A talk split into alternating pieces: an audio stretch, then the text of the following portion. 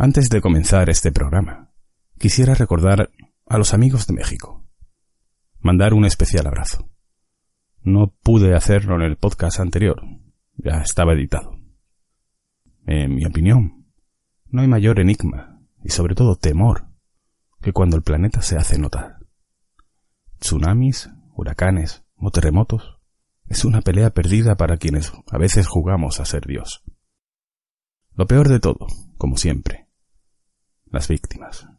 Como siempre, las mismas víctimas.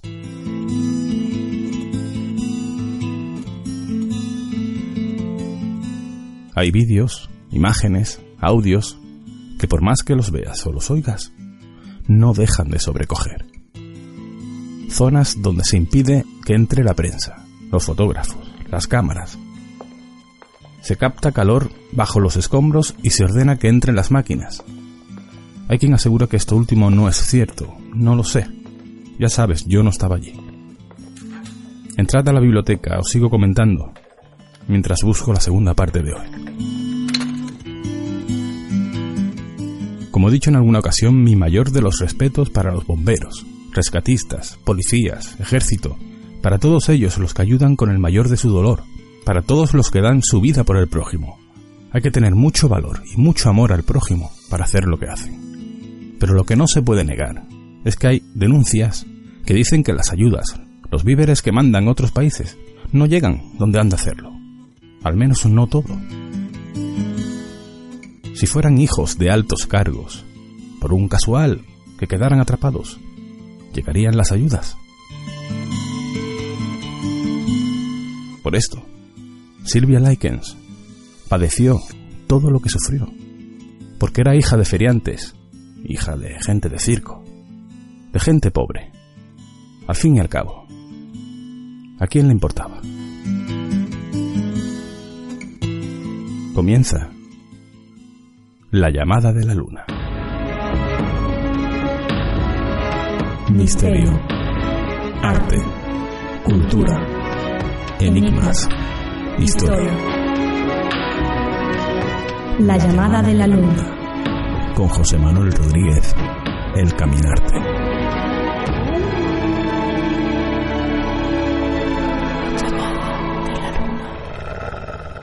En el programa anterior,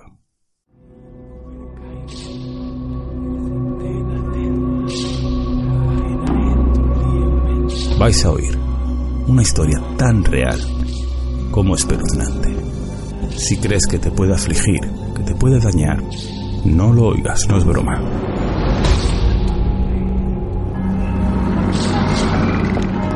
La he estado observando y aunque no nos conocemos, ya sabe, mi esposo y yo nos preguntábamos si podrían hacerse cargo unos meses de nuestras hijas, de Silvia y Jennifer. Le pagaríamos, por supuesto. Gertrude Vanisewski se haría así cargo de las dos hermanas. Seguro que tendremos mil aventuras. Las chicas entran en la escuela. Silvia era aire fresco. Gustaba ver su inocente y natural seducción. Y allí la ve venir un muchacho alto, corpulento, un tal Ricky Hobbs. Se quedó mirando, pero ella se limitó a hacerle un pequeño gesto con la cabeza, pura educación. Ricky tiene odio en su mirada. Lo que había creído que era una dulce muchacha, ahora se decía una y otra vez que era una estúpida zorra. La seguía, la observaba, se había obsesionado con ella y así lo único que conseguía era el efecto contrario. Gertrude Vanisewski, a la mañana siguiente, sonrió al escuchar la bicicleta del cartero. El cartero siguió de largo. Gertrude era asmática y cuando se ponía nerviosa le entraban esos ataques.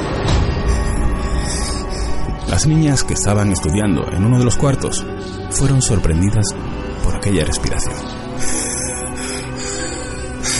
Llevo cuidando de ustedes una semana. ¿Creéis que es gratis? ¿Creéis que ha sido para nada? Os haré entender que vivir aquí tiene un precio. Echaos en la cama, bajaros la falda y las bragas.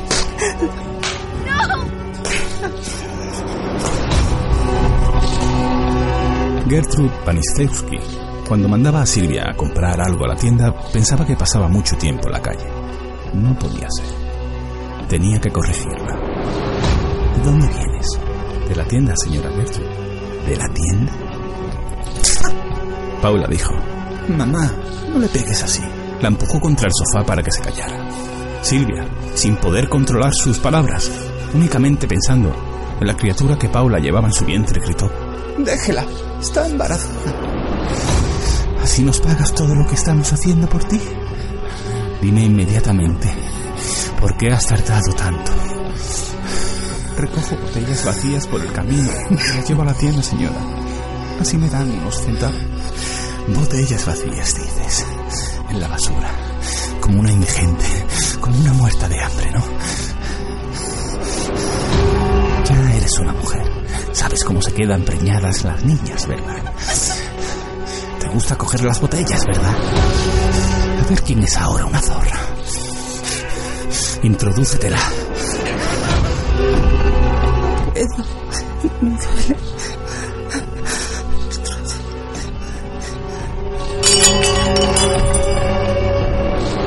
Desde entonces, no era digna de vivir con la familia. Así que la tiraron, la empujaron al sótano, donde solo había un colchón mojado. ¿Te está gustando este episodio? Hazte fan desde el botón Apoyar del podcast de Nivos. Elige tu aportación y podrás escuchar este y el resto de sus episodios extra. Además, ayudarás a su productor a seguir creando contenido con la misma pasión y dedicación.